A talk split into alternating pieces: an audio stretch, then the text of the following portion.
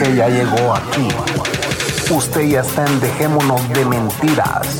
Te pedimos 45 minutos de tu tiempo o un poquito más.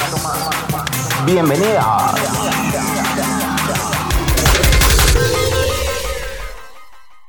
Buenas noches. Buenas noches, señoras, señoritas, señoritos y demás. Bienvenidos a este su podcast Dejémonos de Mentiras. Gracias por estar aquí, señores. Como ven, ya estamos grabando más seguido y como estamos aprovechando a nuestros invitados, pues esta vez nos hemos echado dos horas con el señor Wimba de Aguascalientes, México. Diga de nuevo hola a la audiencia de Dejémonos de Mentiras, Wimba. Hola, buenas noches o buenos días, dependiendo de dónde estén. Yo soy Changuimba y pues aquí estamos en Dejémonos de Mentiras nuevamente. Así es, señores, esta es la parte 2 de este podcast. Eh, buena onda, Changuimba, por quedarte una hora adicional con nosotros. Eh, siempre estamos en búsqueda de buen contenido y lo que pasó fue lo siguiente. Eh, pues nos despedimos del podcast anterior que ustedes escucharon hace unos días y pues nos quedamos platicando, Changuimba, la Cocosío y ya llevamos como media hora platicando y les digo a la gran puta, yo digo que vamos grabando todo esto porque es buen material. Sí. y bueno, mientras la bestia sigue durmiendo porque ya no le hicimos caso, pues aquí estamos grabando y seguimos grabando y bueno, eh, estábamos comentando sobre la posibilidad de que Changuimba pudiera venir a Guatemala a visitarnos y pues estábamos hablando de cómo venirse, que de aerolíneas, que Aeroméxico, haciendo publicidad que a las líneas aéreas yo voy a empezar a pedir que me paguen por esas regalías, etcétera, etcétera. Y bueno, eh, dijimos de que pues, se viniera, empezamos a hablar sobre los lugares a visitar en Guatemala, yo le mencioné Antigua Guatemala, le mencioné Quetzaltenango, le mencioné... Y llegamos al punto en que dijimos, aquí todavía hay cultura viva, pues hay comunidades indígenas, hay muy, es, casi la, casi todo el, todo el territorio nacional hay comunidades vivas, eh, cultura viva. Y pues, ¿qué fue lo que comentaste, Changuima? Ah, de que cómo era el trato entre los turistas y pues los indígenas, los mayas que, que se encuentran en, ahí en Guatemala. Y entonces yo le comenté de que sí, eh, bueno, que, que bueno, Changuima me dijo, es que no sé, que a veces la gente trata a los indígenas como que son eh, objetos. Y, objetos y que ah, eh, pues se aprovechan de ellos, etcétera, etcétera, ¿verdad? Pero yo le hice ah, ver, yo le hice ver a Changuima que también ellos nos miran a nosotros como un objeto comercial. Vos solo me servís para comprar algo, pues, y de ahí ya no me interesa ni conocerte, Sí, o sea, no me interesa conocerte, no me interesa entablar una conversación con vos ni nada, pues. Y es por ese mismo resentimiento que aún existe en este país. Hay mucho resentimiento entre, pues, lo que nos llamamos los ladinos, que somos una mezcla entre indígenas y españoles, y los indígenas indígenas, ¿verdad? Eh, mayas, descendientes de mayas. En realidad ellos se hacen llamar mayas, pero eh, los mayas se extinguieron, ¿verdad? O sea, esto, ellos son indígenas eh, que ya no son, porque vos sabías, Changuimba, que los mayas tenían ciertos rasgos que hoy en día ya no los encontrás, ¿verdad? Eh, no, la verdad no sabía eso. Sí, el maya, su complexión física era muy diferente, incluso eran un poco más grandes de lo que son hoy los indígenas de hoy en día, ¿verdad? eran más altos. Eran más altos, más fuertes, su complexión física era, era de, con, o sea, era diferente eran diferentes. Eh, el tema es el siguiente, sí, eh, no creas, Changuimba, hoy en día eh, las comunidades aquí han crecido mucho. todo esto es bueno, yo creo que la evolución que han tenido las comunidades indígenas han sido buenas. A mí, mis amigos me escuchan decir esto y me estarían pegando la puteada del siglo, te lo puedo decir. Porque, porque mis, pues la mayoría de mis amigos son de descendencia española y ven al indígena como algo que nos ha, eh, que, nos ha atrasado como país. ¿ah? Culpa de esos indios, dicen, culpa de los indios. Y no es así. Eh, el tema es que nosotros nunca nos preocupamos por nuestras comunidades. Y si tuviéramos un poquito más de identidad nacional, podríamos aceptarlos como lo que son nuestras comunidades. O sea, son lo que son, ¿verdad?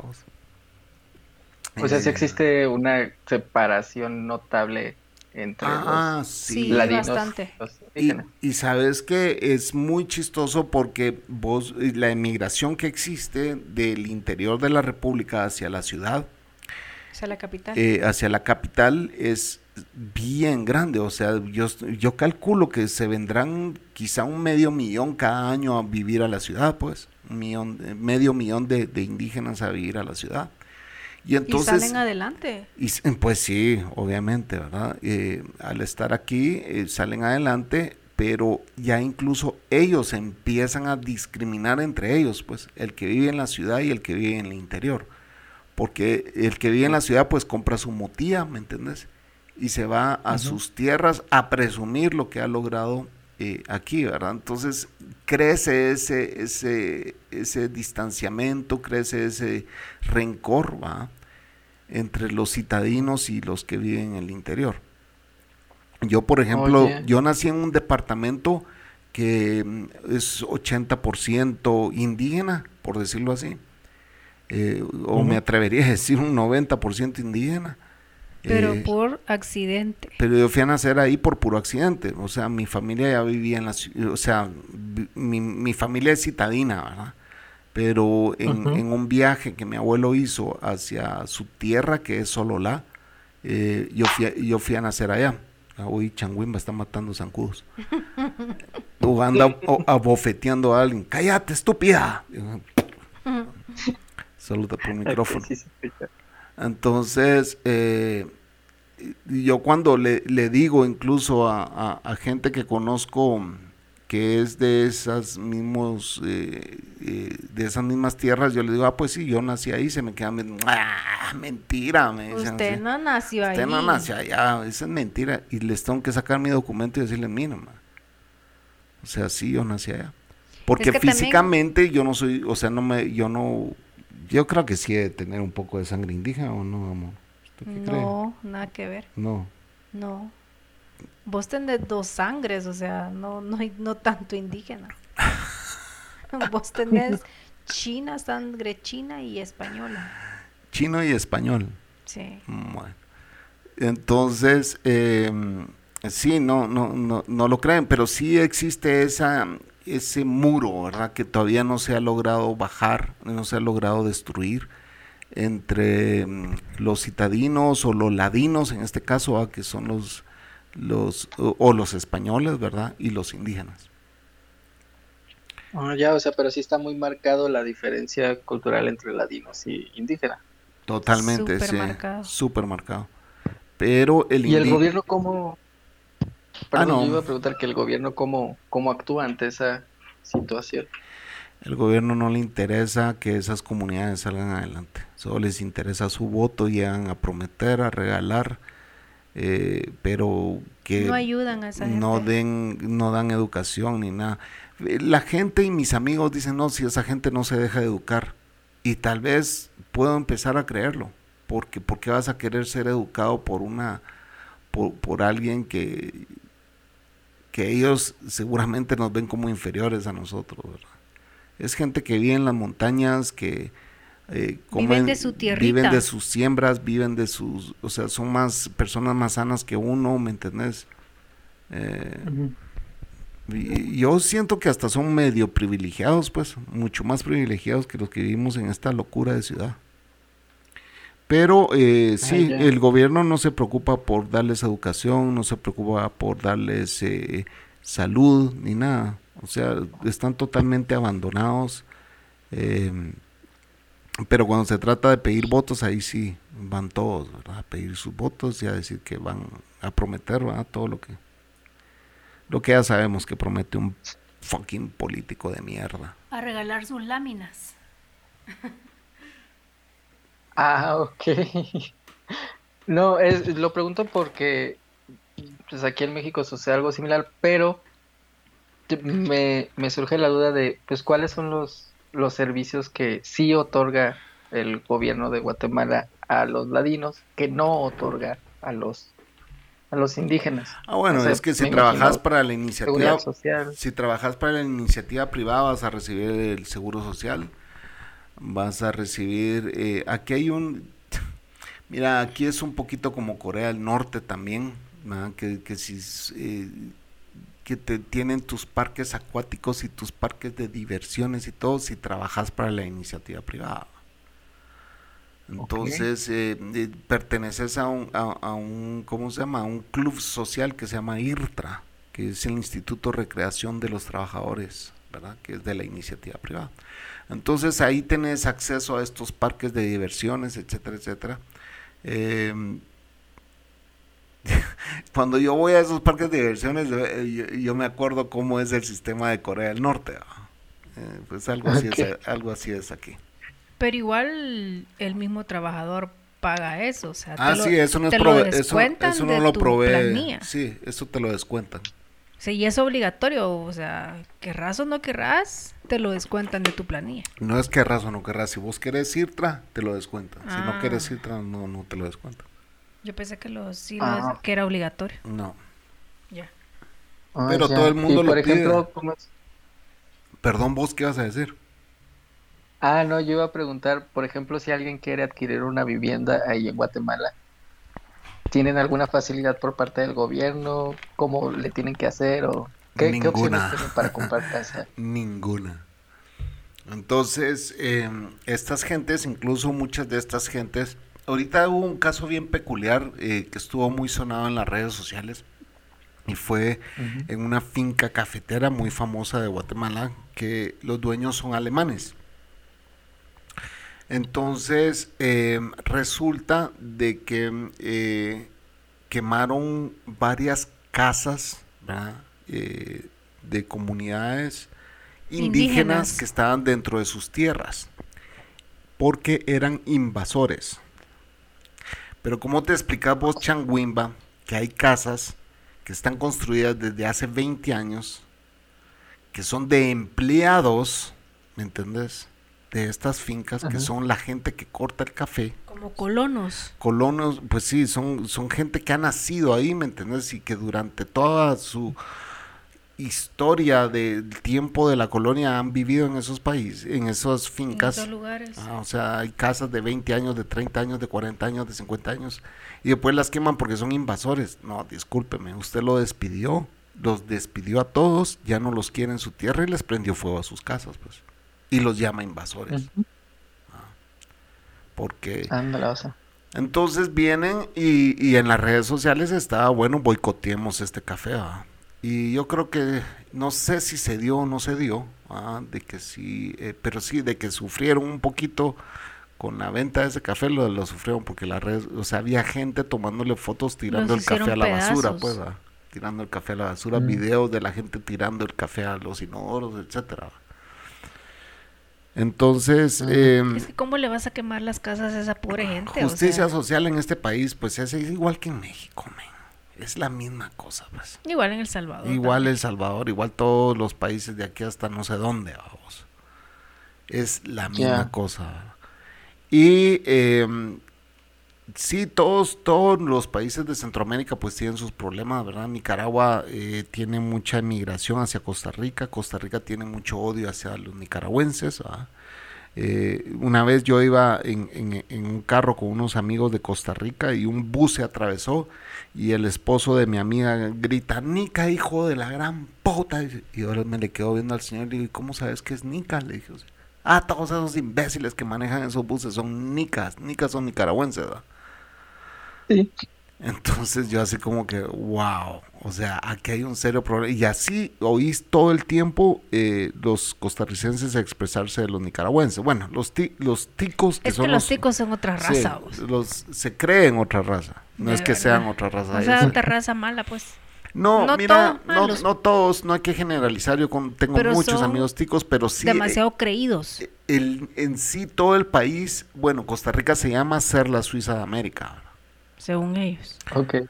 Eh, y, es Y da porque. risa porque vi- vienen a Guatemala y dicen, "¡Ah! eso es más grande que sí, Costa Rica. no nos imaginamos Guatemala así de Ajá, moderno, de no nos moderno. imaginamos Guatemala así de. porque Guatemala es el país más rico de Centroamérica, pues.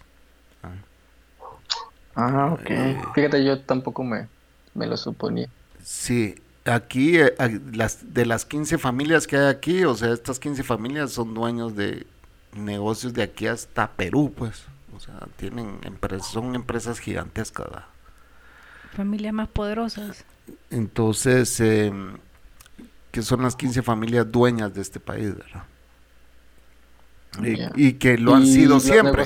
Y lo han sido siempre, ¿verdad? O sea, fue del tiempo de la colonia, desde que vino Cristóbal Colón y dijo, ok, tú que sos de apellido tal y tal, desde aquí hasta donde, hasta donde ves, eso es tuyo, y tú que sos de apellido tal y tal, de aquí hasta donde ves, eso es tuyo. Y así se apoderaron de todo el país. Ok. Pero, ¿qué producen? O, ah, pues producen licor, producen, tienen fincas de caña, que hay cualquier cantidad de fincas de caña, de banano, de, de telas, de lo que querrás, pues, o sea. Ah, lo que querrás en la industria aquí existe. acero, eh, cemento. Cardamomo también sacan mucho para exportación. Lo que querrás. Lo que querrás. la verdura. Guatemala es un país muy bendecido. en su tierra. Por su tierra, ¿verdad? Y, y por sus bosques. y De hecho, Guatemala, el nombre viene del, si no me equivoco, del maya que significa tierra entre árboles. Es que vos no te imaginas las verduras que, sacan aquí de un pueblo. Son enormes. Unas zanahorias grandísimas, las lechugas. Zanahorias de medio, o sea, de 50 centímetros, de medio metro, grandes. Imagínate, la zanahoria. Nunca he visto una zanahoria tan grande, o sea. Sí, pero eso, eso también es, es por... Por el abono el abono el que fertilizante. el fertilizante Monsanto que le echan pero igual o ah, ya ahí entra Monsanto. Sí ahí entra Monsanto en, la, eh. en la foto. Y hicieron todo un documental de eso verdad si voy a, estar en YouTube es del Valle de Almolonga se llama. Valle de Almolonga es el lugar donde se cosechan estas verduras eh, gigantescas ¿verdad? Eh, pero sí, en sí Guatemala sí es muy privilegiada por sus tierras, es muy fértil, una tierra muy fértil. Sí. Pero no la estamos acabando porque eh, nosotros, por ejemplo, bueno, el licor en Guatemala, la licorera nacional es, es, gigantesca en Guatemala. Y, y, ellos pues tienen muchos ingenios y muchas fincas de caña, de azúcar, ¿verdad? El ron de Guatemala es famoso a nivel internacional. Eh, pero el, el, tema es de que cuando siembran la caña, el proceso es pues sembrar la caña, cortarla, etcétera, pero para cortarla queman el suelo, porque es la forma más fácil de, cortarla, ¿verdad? Quemándola. Eh, y esto lo que provoca es que te estás acabando tu suelo, pues, para la siembra, ¿verdad? Entonces cada vez tenemos menos suelos para sembrar porque el, el azucarero, pues, es su forma de, lograr, creo, no sé si son dos o tres cosechas al año, ¿verdad? Entonces necesitan quemarla para cortarla más rápido. Eso es uno. Y ahora es que se está dando mucho la siembra de la palma africana. Eh, y la palma africana, pues ya está comprobado que todo lo que, no sé si es en sí lo que, ¿sabe lo que es la palma africana, no? ¿Aló? Mm, no mucho. Ah, bueno, la palma africana es la que produce este tipo de mm, aceite para hacer eh, aceite, aceite eh, comestible, eh, del más barato que puede existir, lo sacan de, la, ah, de la palma africana. Entonces, ahorita, eh, pero el tema es de que destruís bosque porque la palma africana no puede tener, no la puedes, necesita todo el sol eh, habido por haber. Entonces, mucha gente compra fincas que tienen bosques y vuelan todos los árboles para sembrar palma africana. Eh, y es una.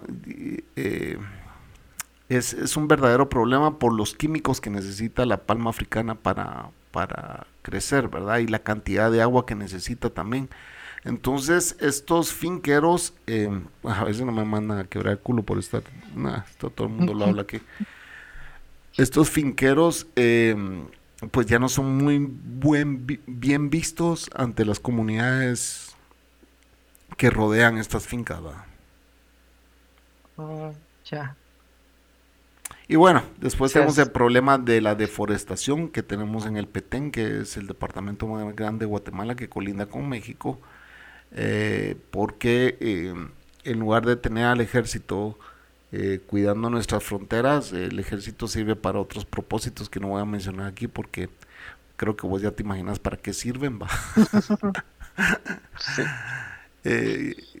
y que ya aprendieron de que de ahí generan más plata que estar cuidando nuestras fronteras. Entonces sí se ve mucha deforestación de parte de México hacia Guatemala, que entran a nuestras fronteras a llevarse nuestra madera, ¿verdad? Entonces mm. eh, el, bosque se está acabando. Y es muy simpático volar desde, desde Guatemala hacia México, ir viendo en la ventanilla y te das cuenta perfectamente, pero perfectamente ¿Dónde está la línea limítrofe entre, entre México y Guatemala? Porque no mm, nomás. se ve peloncito. Se ve totalmente desierto México en, en, la línea entre Guatemala y México.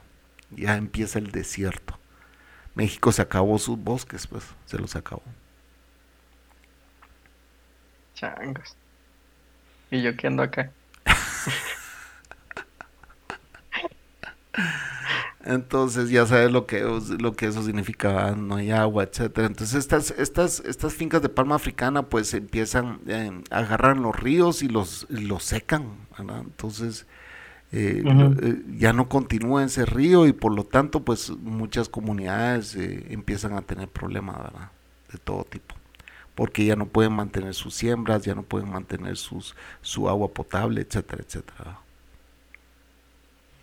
Ya. O sea, sí hay un crecimiento, por así decirlo, de la ciudad, pero en cuanto a lo que es toda la provincia o los departamentos, sí, sí les da igual y lo único que quieren es pues capitalizarlos, ¿no? O sea, sacar la mayor cantidad de ganancia posible a pesar de todo lo que no pudieran. A, pesar de que te mames todos los recursos naturales de, de la zona, ¿verdad?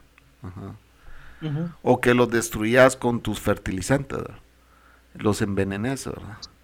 Entonces, es, es, eh, hay muchos problemas en Guatemala de ese tipo y después tenemos los problemas, bueno, ya como una gran urbe que es Guatemala ciudad, porque somos eh, como también la ciudad más grande de Centroamérica.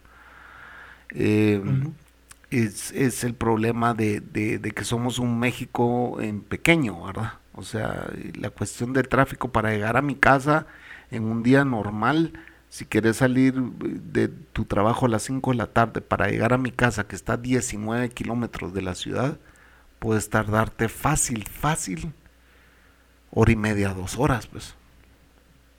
A 19, 19 kilómetros de la ciudad te puedes tardar casi dos horas.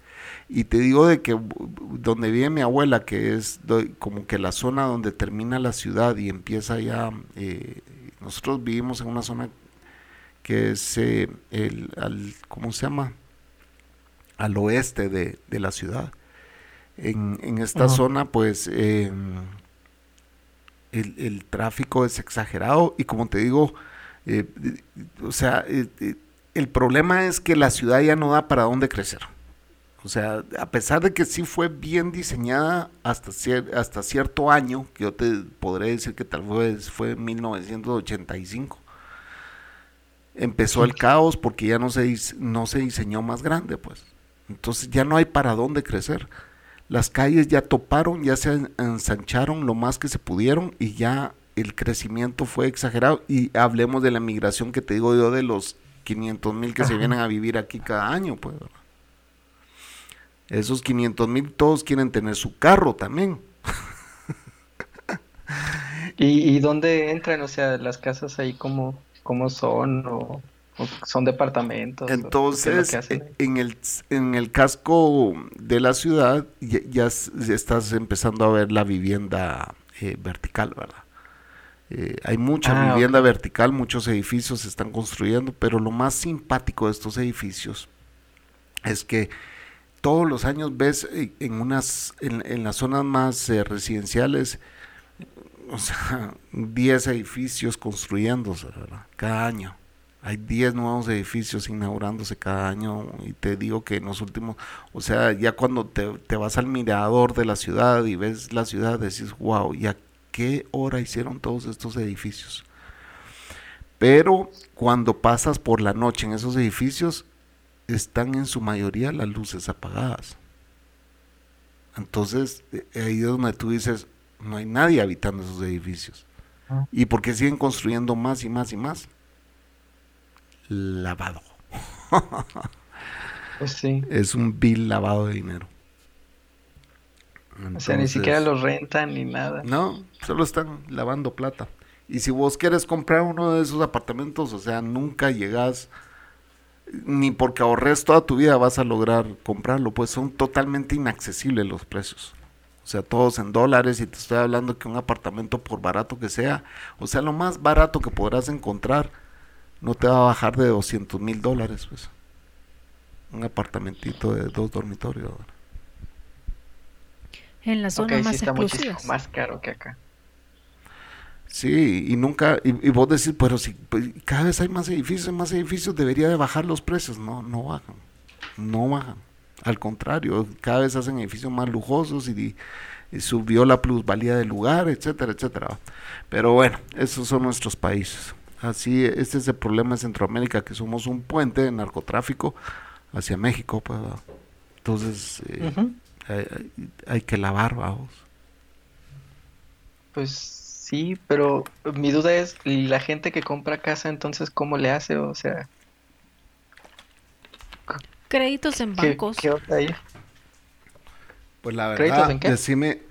En bancos. Sí, yo diría que quizá un 30% compra a través de los bancos con créditos, ah, créditos en los bancos. Pero mucho de la mayoría compra cash estas casas. Mm. O sea, Ok, sí hay mucho. ahorran y, y ya las van y las compran, ¿no? Sí, bueno, sí. Sí. hay muchos privilegiados. Nosotros no compramos, nosotros rentamos una casa. Ujú. Mm, Pero sí, eh, yo tengo amigos que sí han comprado sus casas, eh, pero sí han ahorrado ellos mientras vivían con sus papás, por decirlo así. Han dado la, la- el enganche y se han pasado toda su vida pagando la casa. No, pues sí.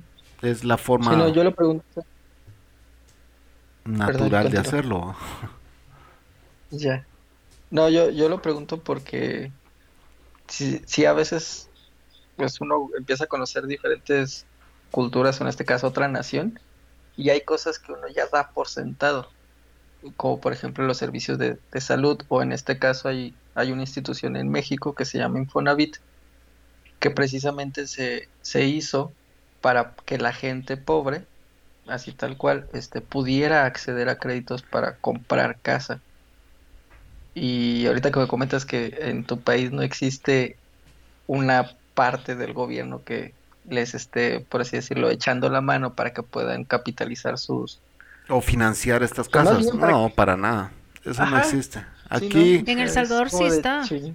¿quién es? Ah, el Fondo. Social para la Vivienda. Y Fonavipo Y. Fonavipo. Son dos, dos instituciones que te, de gobierno que te ayudan. y me imagino que debe ser igual a México. Que te financian tu casa, te dando un préstamo por 20 años.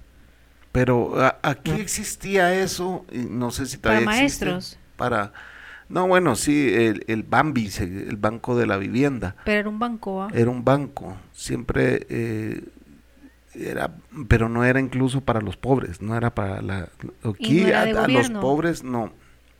Eh, sí, yo creo que era subsidiado por el gobierno. Sí.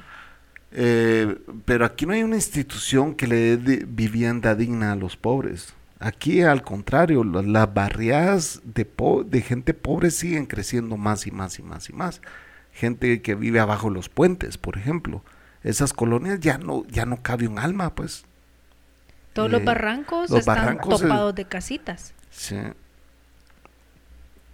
Entonces, eh, Chale, y luego, Sí, después tenemos problemas de pandillas, ¿me entendés? Porque en esta zona Ajá. no, no entra la policía, pues, ¿va? Entonces, sí, hay contemos, Contemos la historia cuando fuimos al DF, que fuimos a la nos llevaron a las favelas del DF. Ese le he contado varias veces, pero... Fíjate que, bueno, el tema fue el siguiente. Yo, nosotros habíamos, o yo había ido primero, ¿verdad? Yo fui solo la primera vez. Sí. La primera vez yo fui solo para hacerme un chequeo médico a México, a la Ciudad de México.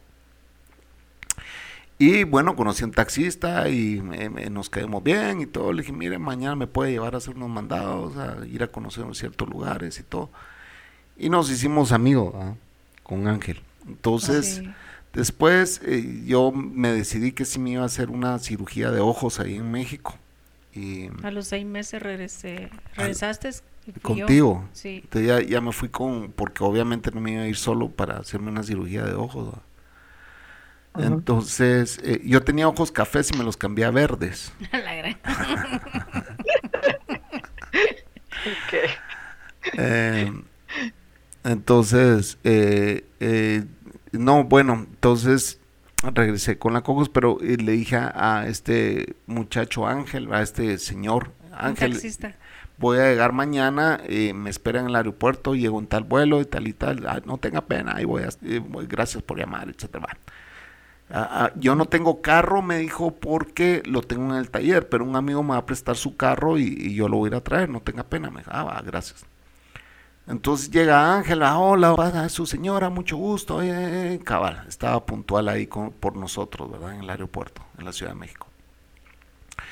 Y bueno, nos subimos y, me dijo lo que eh, le voy a pedir un favor, fíjese que como yo no, mi carro está en el taller, me dijo, sí yo tengo que ir a traer a mi amigo que, me, me prestó su carro y lo tengo que llevar a, hacer un mandado, me dijo, sí.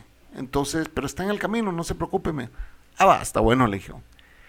Y íbamos en el camino y empezamos, yo ya empecé a ver los barrios así como que, wow, esta persona de México no la conocía yo. Está por la villa de Guadalupe. Entonces, eh, sí, pero... Ah, ok. Estaba por cerca de Villa de Guadalupe, donde estaban esas montañas de, casitas de favelas, donde eran solo gradas y gradas y gradas. Y gradas hacia arriba, que como si estuvieras viendo una favela brasileña.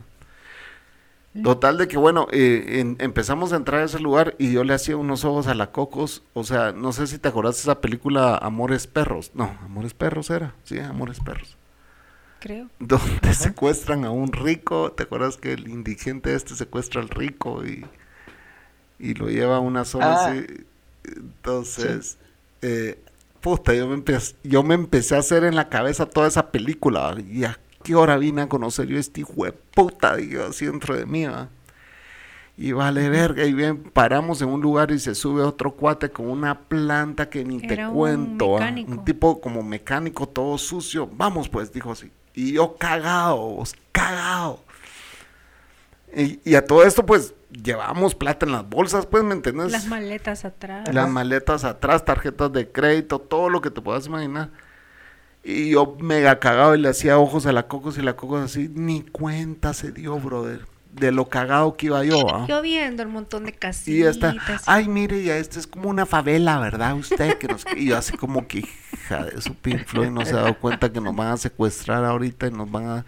Y seguramente hasta la van a violar a esta mujer y todo. Y yo voy a hacerle ojos a ella así como que, puta, no estás cagada. Y es, ni cuenta se dio. ¿ah? Y en esto, eh, en eso este señor, el, el que pasamos trayendo, paramos en un lugar y dice, espérame, ya vengo. Y se va vos. Y yo, hijo de puta, ya, ahorita fueron a traer a más gente. ¿va? ya nos pusieron aquí. Ya nos llevó la gran puta, dije yo dentro de mí. Pero bueno, a rezar, va. Diosito, te juro que te juro que ya no vuelvo a tener novias, que solo con mi mujer voy a estar, que no sé qué. Ajá. Ajá. ¿Ustedes le creen? Y entonces, rezándole a todos los ángeles sabidos y por haber vos, cuando regresa el Señor con dos niñas, una en cada brazo, cabrón, ahí respiré yo, ah, puta, y fue a traer a sus hijas para llevarlas a la escuela. Venían con su uniforme recién, y yo ahí, puta, yo ahí respiré, yo dije, no, puta, gracias a Dios, aquí no pasó a más esto. Sí, Cuando se sube el señor con sus dos hijas, yo respiré y yo, gracias Dios por... Y, y, y, y me sentí mal, va, obviamente, por desconfiar. Pero, ¿qué, ¿qué, qué, hubieras hecho vos en mi lugar, Changuimba? ¿Ah? Pues así sin conocer ni nada, yo creo que hubiera hecho lo mismo. Más pelar los ojos así como de, espero que no pase nada mal, espero Estás que no dentro de una favela mexicana, pues, ¿me entendés? Sí. Sí, sí. Oh. Sí, o sea, ya más o menos ubicándome con lo que dicen que es por Villa de Guadalupe, pues sí, sí está feo. Pues sí. atrás hay una montaña por ahí y dicen que atrás de esa montaña está Villa de Guadalupe, pero de este lado de la montaña es un chingamadral de casitas, pues. Ah, son montañas uh -huh. de montañas de montañas de casitas. De casitas. De un cerro donde dejas tu carro en la en las faldas del cerro y, y seguís. Y subís a pata subís, a tu casa. Subís gradas y gradas y gradas, ¿va? Sí. sí entonces nunca vayan a, a Guanajuato, porque Guanajuato está, bueno, Guanajuato capital, así está construido. O sea, son cerros y ahí hay un buen de casitas y tal cual pagan pensión para los vehículos en las faldas de, de, los cerros para ahí dejar su carro y ya suben a su casa. Ah, pero Guanajuato no, o sea, es bonito, yo lo he visto en, en, en ¿cómo se llama? En, en, películas y en novelas y las casitas no se ven como esas que, que vimos ahí en el DF, son distintas. Sí, porque en novelas también esta ah. mujer se ha visto todas las novelas mexicanas, cualquier producción de novela mexicana que vos ya hayas sabido que existió en México, ya la Cocos ya la vio. Ya la vi, sí. Ah, muy bien. Ah, pues im imagínate las mismas casas, pero construidas mal. Así está al los alrededores de Guanajuato. O sea, el centro de Guanajuato sí uh -huh. está muy bonito y, y la verdad, una chulada de ciudad, pero nada más te alejas unos 5 o 6 kilómetros del centro de Guanajuato y sí, sí se ve bien feo, la neta. Se ve feo. Bien feo. Ah, pero decime, sí. decime en ese mismo viaje el valor que tuvimos de irnos a meter a Tepito. teníamos que conocer, okay. mira, es que teníamos mira, que conocer Tepito. Yo, yo ya conocía Tepito, yo ya había Pero ido. te hubieras metido así. Pero a mí me llevaron, nosotros. a mí me llevaron de chamaco, pues a mí me llevaron de chavito. Eh, yo fui con mi mamá y fuimos Hace a conocer años. y yo estaba bien chiquito, tenía 11, 12 años, en, en un viaje que hicimos con mi mamá, ¿verdad? Entonces uh -huh. a conocer Tepito. Entonces viene aquí me dice, yo quiero conocer Tepito. Ah, pues vamos, le dije, o sea, agarramos un taxi. Solo que nos fuimos llévenos... vestidos así como que medio... Según vos íbamos medio, medio rascuaches, pero no, o sea, resaltábamos en Tepito nosotros. Porque okay. incluso tu color de piel y la mía no era el mismo que el de la gente ahí, no quiero ser discriminativo, pero, o sea... Y no, nuestra forma de hablar, obviamente. Nuestra forma de hablar, o sea, sí resaltábamos, o sea, definitivamente sí, no, sí. no, mirábamos turistas, pues. Pero nos metimos a Tepito. Con el color de ojos? Sí, sí, también. No, y desde que nos fuimos, nos fuimos en el metro, ¿eh? No, nos fuimos en taxi. En taxi, exacto. Nos fuimos en taxi. La cosa es que llegamos en taxi a, a Tepito y ahí no nos habíamos subido a un metro todavía. No, de hecho, no, no. fue en Tepito donde nos subimos al primer metro. Sí, Entonces, en, la, en, la, en, la, estación de Tepito. Tepito. Sí. Ajá. Porque, pero bueno, la cosa es que llegamos a Tepito eh, y, y, hicimos un montón de compras, andábamos con un montón Uy, de bolsas. Nos metimos al, al, al, mercado este nos de, de al cuero. Mercado de cuero, de zapatos, zapatos, de todo. Chamarras, cinchos. Nosotros caminando por todo el mercado de Tepito. Entonces, ya cuando salimos con todas las compras, íbamos caminando en la calle y un policía nos dice, eh, le digo yo, mire, ¿y dónde será mejor esperar el taxi? Le digo, pues eh, quédese aquí a la par mía y vayamos a esperar que pase uno, me dijo así. Porque ustedes no deberían de andar caminando aquí, me dice así. ¿Y por qué? Me porque es peligroso, me dice.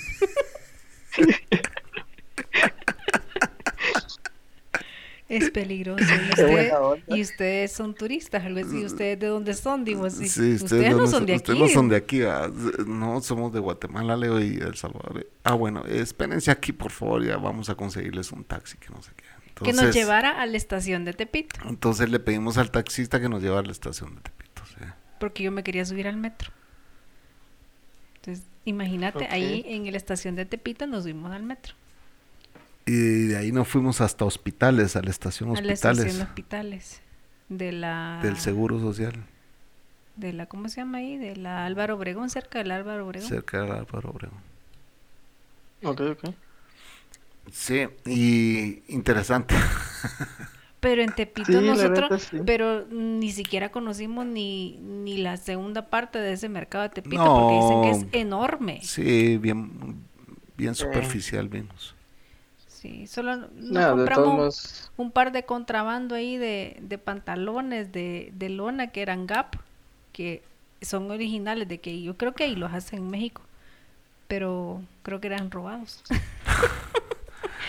ahí los compramos. Ey, yo- creo que no hemos tomado ni una ni una sola pausa, ¿verdad? No. Nos vamos a ir a No, la, ahorita no. a la primera pausa, señores, y ya regresamos.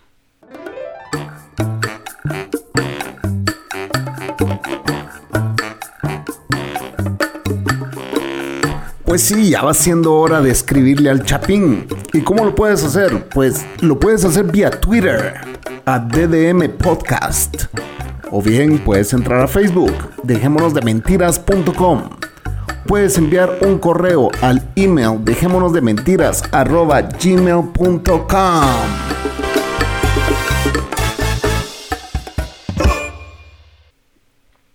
Y estamos de vuelta con Changuimba. Changuimba se dice, ¿va? Changuimba. Pues esa fue nuestra historia en México, en, en Tepito específicamente. Y pues yo le di un tour por la ciudad, la Cocos, fuimos a conocer varios lugares, varios museos, varios hoteles. ¿verdad? Sí. Eh, nosotros nos hospedamos en un hotel de la Álvaro Obregón. Y Ok. estuvo interesante. Caminamos toda esa calle, la, la Roma también, Colonia Roma. Sí, muy lindo, muy linda la ciudad. Y lo que más me gustó fue el centro histórico. o ¿Y cada cuánto vas a... ¿Has ido a la ciudad vos? eh, cada, ¿Cada cuánto vas, no? No voy seguido, pero estuve viviendo ahí durante cinco años. Ah, sí. Ok. Sí, sí, la verdad sí. Por fortuna nunca me asaltaron, así que todo bien, nunca me bolsearon. Ajá, ajá. Y pues sí, igual sí llegué a ir a Tepito y a la Lagunilla y a la Bondojo. Que La en ese orden van de peligrosidad. La Lagunilla creo que era la estación, así se llamaba, ¿no? Sí, estación la que estación de nosotros que Que agarramos se Sí. llamaba la Lagunilla. ¿Ah, sí? Sí, Ah, ok. Sí, sí, así se llama. En esa, haz de cuenta, es la, la frontera entre Tepito y Lagunilla. sí. Eh, digamos que el lado seguro es Tepito, el lado inseguro es Lagunilla. Uh, Lugrón, ¿y cómo es la agonía? A ver, contá, ¿y ahí viviste, no? No, no, ahí no, No. viví. Por obvias razones, a mí sí. Si algo tengo es que soy bien miedoso. Pero sí tuve la oportunidad de, De de ir, ¿no? Con, unos amigos. Y pues la verdad, por fuera no se ve tan peligroso, pero ya si te pones un poco trucha, pues ve que la gente, pues ahí está contrabandeando mercancía no legal a, Sí. a la vista de todos, ¿no? Sí, me imagino. Y en la bon, en la Bondojo no es como tal un, un, ¿cómo se dice? Como un mercado, que sí lo son, o más bien que sí hay en la Lagunilla y, y en Tepito. En la Bondoja es un, un barrio, así tal cual, y donde tienes que te- técnicamente pedir permiso para entrar, porque no, no cualquiera entra y, y sale de ahí tan campante. O sea, sí puedes hacerlo, pero sí es ponerte en peligro. Es como un mercado. No, no, es un barrio. Un barrio. Ah, un barrio. un- Ah. Una colonia, un Una barriada. Ajá. Pero no Sí, queda, que no cerca de esas ir. favelas. No, no queda cerca de las favelas. De hecho, queda en el centro de, de la Ciudad de México, un poquito hacia el sur. Pero este, la vez que me tocó ir fue a una fiesta y literal llegando a la cuadra donde era la fiesta, íbamos en un taxi y se detuvieron dos este jóvenes, por decirlo de alguna manera, en sus motos. ¿Y de qué? ¿A dónde van? Y ya, pues la que nos llevaba a la fiesta dice, no, pues es que venimos aquí a la fiesta tal y cual. Ah, ok, está bien, eres tú, sin problemas, pasa. Y yo así de, ¿dónde estoy? ¿Por qué Wow. vine aquí, maldito? Eran los centinelas esos. Ajá, sí, pues los que cuidan ahí. Y ya, pues para salir, pues sí nos tuvieron que acompañar a mí ya. Bueno, en, y en- otro- en Guatemala y El. Salvador es igual, ¿verdad? Ahí no pueden, hay, hay, hay, Hay barrios, zonas. hay zonas, barrios donde eh, un carro que no sea de ahí, eh, o sea, de inmediato neutralizan a la persona que lo va manejando, pues. Eh, eso es. Las maras tienen, ponete... Aquí son maras, ¿verdad? Las pandillas se les ah, llama maras. Usan de esos radios, toki toki. Eh, y están, Ajá. ponete que a cuatro cuadras antes de entrar a la, a la colonia o barrio, y ya está un chavito ahí avisando, eh, va un carro placas tal, y a las tres cuadras lo paran, vea. Pero ya ha Y- avisado y en el otras otro, zonas no puedes entrar con las luces encendidas, tienes que entrar con las luces, luces apagadas. apagadas de los carros. O sea, sí hay zonas Ya, bien que Yo peligrosas. nunca iría ahí. También, ¿sabes dónde también me gustó? Fue Coyoacán. Coyoacán muy bonito, sí. Muy bonito. Ah, sí. No, pues es que eh, esas zonas, por ejemplo, Coyoacán, que fue todo remodelado para que, para que estuviera bonito, la verdad sí está muy bonito. Y luego tiene unas construcciones de casas donde sí puedes apreciar que sí hay Lo trabajo que no de- pudimos de ver fue el. Museo de Frida. Solo pasamos So- porque estaba, cerrado. no pudimos entrar. Ah, no, no la pudimos Casa entrar. Azul. La Casa La Azul. casa- sí. Sí. Pero de ahí sí nos conocimos va, el Museo de, del- de Correos y Telégrafos, subimos el, el edificio este, la Torre Latino, fuimos, Antropología, eh, Antropología Historia, fuimos al Museo de Arte Moderno, fuimos al de, el de Ah. Historia Natural, em, ¿Y el de ingeniería o qué? ¿Dónde están los, los meteoritos? ¿Cómo se ah, sí, a ese museo también fuimos. eh, Y ¿qué el más conocimos? Chapultepec. Chapultepec, al desierto de los leones. em, ¿Y Santa Fe? ¿No pasaron al Templo Mayor? no, No. no, Fíjate, yo sé que está ahí a un ladito de Tepito. no. No, no pasamos. Donde conocimos fue atrás del Zócalo, que hay como una calle donde hay unas iglesias y, y que se ve medio así como barriada. ¿Cómo se llamará ahí? Atrás de, del Palacio Nacional. Una calle que está atrás Sí, del justo palacio. atrás del palacio. Ahí nos fuimos a meter. Vale. Y, y, y No, nosotros pues- ah, pues es la estábamos... entrada de Tepito. Es en la entrada de Tepito. Ajá. Es una de las entradas de Tepito, imagínate. Imagínate lo grande que es eso. Y andábamos como a las 5 de la tarde por ahí. Sí, nosotros andábamos, eh, hicimos un listado de, de lugares que tenías que ver en México ah, y, y pues al taxista le dimos el listado, él hizo la ruta y conocimos un montón de lugares. Pero también preguntando, preguntando, decía, no, eh, tienen que conocer este café cubano, hay un café cubano en la Ciudad de México, no me acuerdo cómo se llama. eh, que era un punto de interés a conocer y va a darle vuelta al centro, por eso andábamos caminando por ahí. Y, y llegamos al lugar y era una mierda de café, men, pero mierda, eran, era un- una posilga de lugar, o sea, yo no sé por qué estaban dentro de los lugares que tenías que conocer. Sí. Puta, ni siquiera entramos, nos quedamos así como, ya esta es la gran mierda que andamos buscando, o sea. Nada que ver. Y era, Nada y que era ver. noche. Y ya era, ya era noche y le dije yo, "Aquí, ah, salgámonos ya de este barrio, pues, ah, porque sí estaba medio feo. Sí. Por el centro. Pues sí, el centro tiene zonas muy bonitas y zonas muy feas, la verdad. Y en lo que es el primer cuadro de la ciudad, llegué a conocer, pero más lo que es la vida nocturna, por ejemplo, los bares o antros, Ajá, eh, ajá. lugares para bailar, eso es lo que más llegué a conocer. En la Ahorita zona- y a la zona fuiste, ya ¿no? existen, pero sí. ¿Mande? Fuiste a la zona rosa. Sí, de hecho trabajaba cerca de la zona rosa, entonces muchas ocasiones me tocó estar ahí, este, como se dice, en los bares y antros de, de ahí de la zona rosa.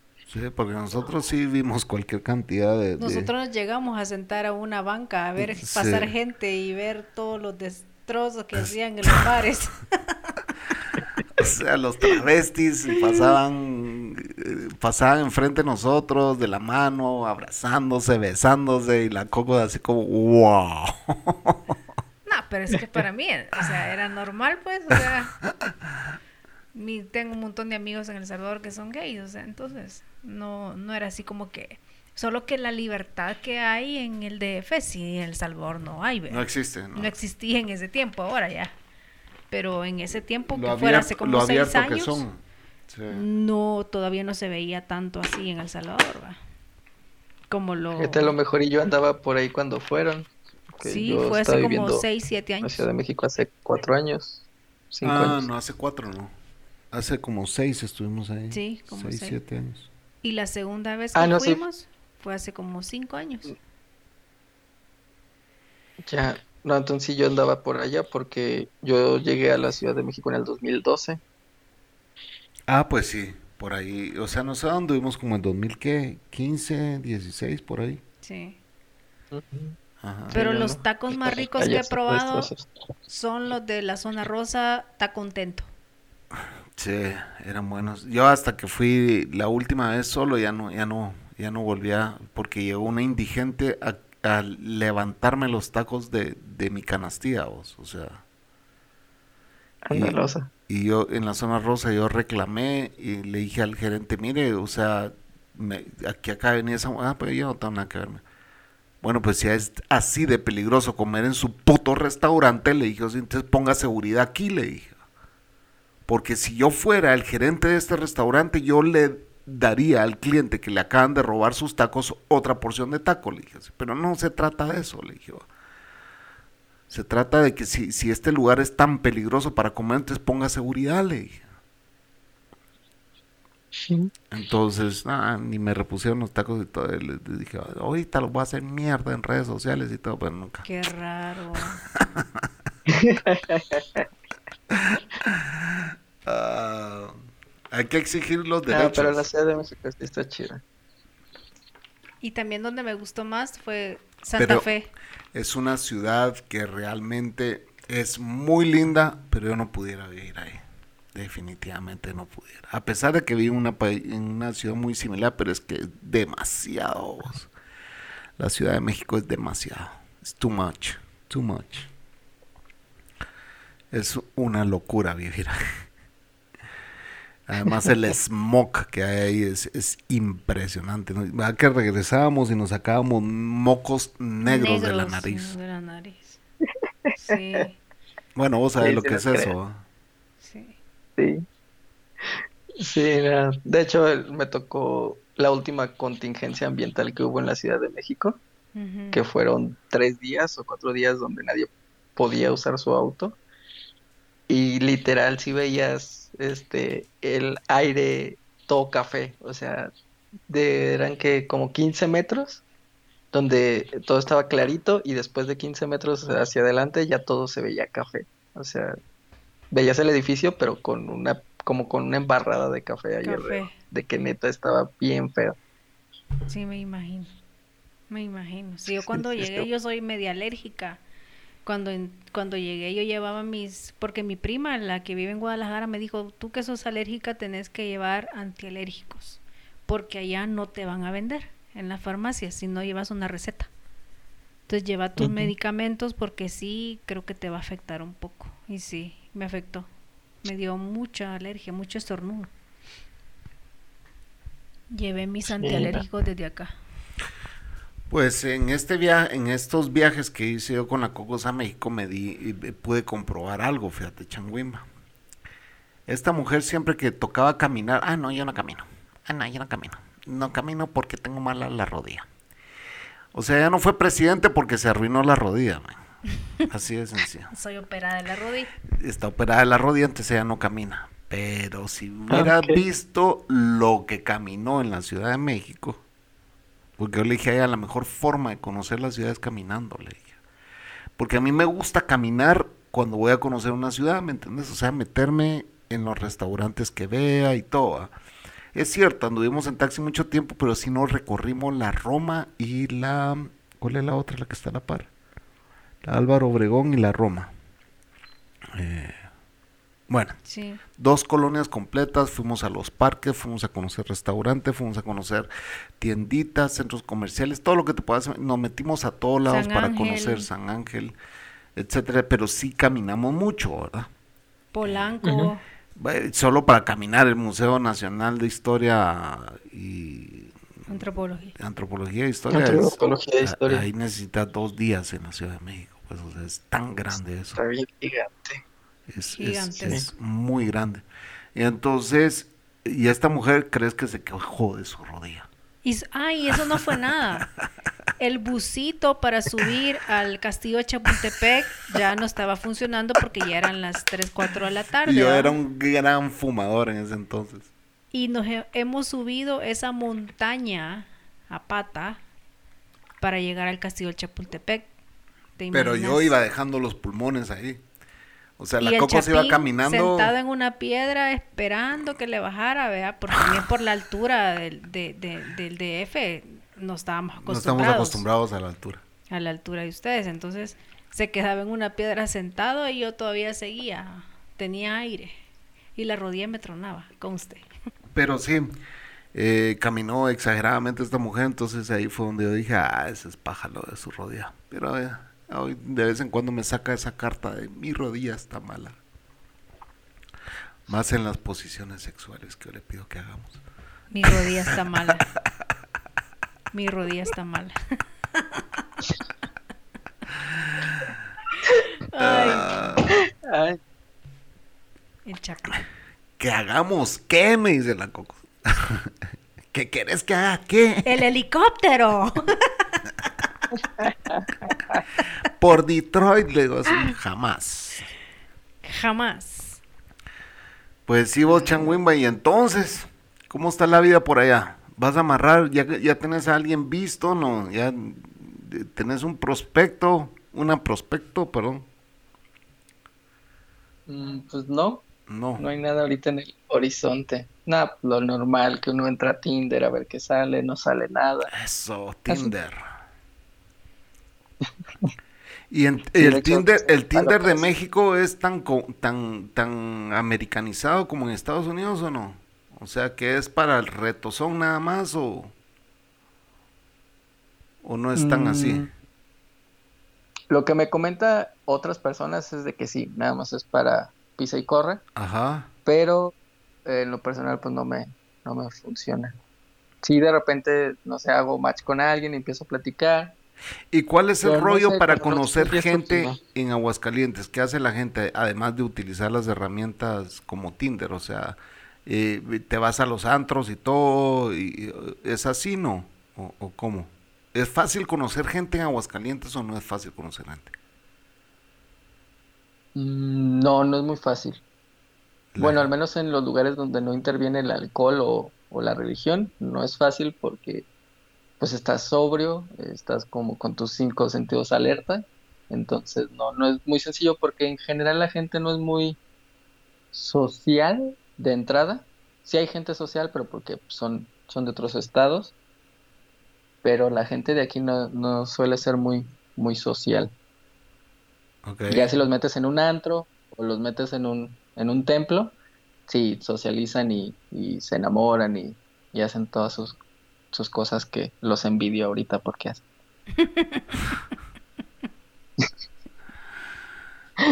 Ok. Sí, Y- la mejor manera de conocer gente es te vas a, a un antro, un bar o te vas a, a la iglesia. Ya con los traguitos, ya. a- a- al centro de perversión de tu elección. Sí, exacto. Al centro de perdición de tu elección. Mira, y, y, y, y físicamente las mujeres de Aguascalientes, ¿cómo son? Son guapas, son... Pues sí, son guapas, no son las más guapas del país según todos, Ajá. pero sí son guapas, tienden a tener, por así decirlo, complexión un poco chaparrita, entre, no sé, unos 50, unos 60 centímetros. Wow, eso sí es chaparro. Sí, son chaparros. Ajá, digo, lo consideran chaparro. Y sí hay más bajitas y más altas, pero es como que... El Ese es el promedio, ajá. Cocos, ¿usted cuánto mide? Suelen ser llenitas. Como unos 70. Unos 70 más o menos. No, unos 68 ¿Ah? ha de medir usted. No, como unos 70. ¿Vos cuánto medís, Chanwimba? 1.72. Ah, pues más o menos estamos en lo medio, mido 1.74. Uh -huh. Sí, no, yo soy de aquí, estoy entre el promedio, pero bajito. Ah, o sea, sí, hay el hombre es más alto entonces. Uh. Sí, últimamente ya, ya hay hombres más altos. Ahorita el promedio más o menos estaba entre 1,70, 1, entre 1,70 y 1,80 es el promedio de estatura de aquí pero sí hay hombres más altos y obviamente pues hay, hay más bajitos. ¿Y tú sí, En tú sí mujer, pues, naciste ahí tienen- en, en Aguascalientes? No, no, ¿Tú de yo nací en? Guanajuato, Ah, tú sos de Guanajuato. ¿Tu familia Ujú, está en Guanajuato? nací- ¿Y cómo fuiste a parar a Aguascalientes? Eh, es a lo que voy. Eh, toda mi familia es de Guanajuato, todos nacieron en Guanajuato, pero se vinieron a vivir a Aguascalientes cuando todavía yo no nacía. Entonces, como yo nací en una fecha muy cercana a Navidad, me, en las vacaciones estaban allá en Guanajuato y por eso nací allá en Guanajuato. Entonces, pues ya mi familia ya vivía aquí, entonces pues nada más nací y ya me vinieron para acá, ya me registraron acá en Aguascalientes y todo y aquí pues crecí en Aguascalientes. Ok. ¿Y ya no tenés nada de familia en Guanajuato? Sí, sí tengo familia en Guanajuato, de hecho la mayoría, eh, y hay algunos regados en algunos estados de, del país, por ejemplo en Tijuana, en León, en, en Guadalajara, en la Ciudad de México, ¿Y tu ex de dónde era? de Morelia, Ah, ok. en Michoacán. Michoacán dicen que es bonito, ¿ah? Sí, pero también hay que andar con cuidado. Así dicen que hay mucho narco. Bogotá, sí, Michoacán, sí está en Sí, todas las series de mucho narco. narcos. Sí, Michoacán. Sí, Yo sí, conocí lo a un todo es de amigo, que ni siquiera es por eso. conocí a un amigo que es periodista, que es de Michoacán, pero ahora es periodista, es periodista en Univisión en Fresno, California. Y él saca noticias de Michoacán de ca- cada rato, o sea, parece gente colgada y todo, y, o sea, es bien peligroso, así he visto, pero bueno. Sí, de hecho, por eso se le llama la tierra caliente. sí, Antes era por, por, por algo bonito, ahora no. Sí, sí es peligroso. Bueno, hemos llegado al, al final de la segunda hora con Changuimba, señores. Otra plática muy entretenida. Esperamos que ustedes también se hayan entretenido como nosotros. Y eh, bueno, ahora ya saben mucho más de México, ya saben a dónde ir a dónde no ir.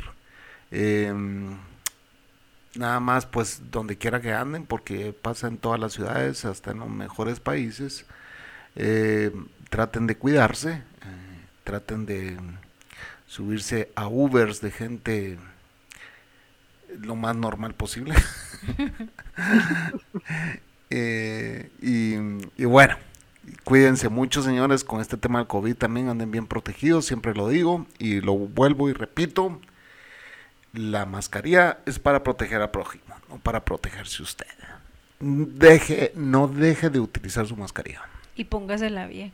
Y póngasela bien, puta. Hay gente que No se solo tapa, se tapa la boca se también. tapa ¿verdad? solo lo seco y de- se deja la nariz descubierta. Pero bueno, Chanwimba, algo que nos quiera agregar a esta segunda hora de podcast con Chanwimba. Pues la verdad ahora ya conozco un poco más de, de Guatemala y pues sí suena bien la parte de ir para allá, nada más es sacar el pasaporte, juntar algo de dinero, que ya no haya pandemia, lo normal. Sí. Entonces, este, Sí, porque si algo te Pues voy a no. exigir antes de entrar a mi casa es que vengas bien vacunado. A la puya, protegido tal vez, porque vacuna no hay todavía. A ver si vas a... No, pero bueno, la vacuna tiene que salir ya. Dicen que hay muchas pruebas, hay muchas vacunas. Dicen que China tiene cinco vacunas que están desarrollando. Ok, ya Así la que- tiene. O que ya la tiene. ya luego la rusa, Eh, La rusa. también. La de Hay, Putin. hay vacunas por todos lados. Dice, dice, o sea que si la vacuna rusa no funciona, ¿qué pasa a hacer? Una paja rusa. la gran. Y es que en México yo creo que no es lo mismo una paja rusa que aquí. ¿O sí? No, no es lo mismo, pero sí se entiende. Ah, ok. Ah, ok. Es que la paja rusa en estos países es la mujer masturba al hombre con sus pechos. Sí. Es Y aquí el- nada más le dicen, hazme una rusa y ya. Ah, bueno, entonces sí es lo mismo. O collar de perlas. Ajá. Allá en El Salvador es collar de perlas. Sí. Sí. Bueno, Pero igual eso sí, estaría chido aplicarla. Digo, este es, es bueno conocer otros, Sí. otros, otros ¿Cómo se llaman? Sí, exacto. Otros nombres. Así que yo los voy dejando porque la Coco me va a dar un tecito. Qué chingas, Ok. güey.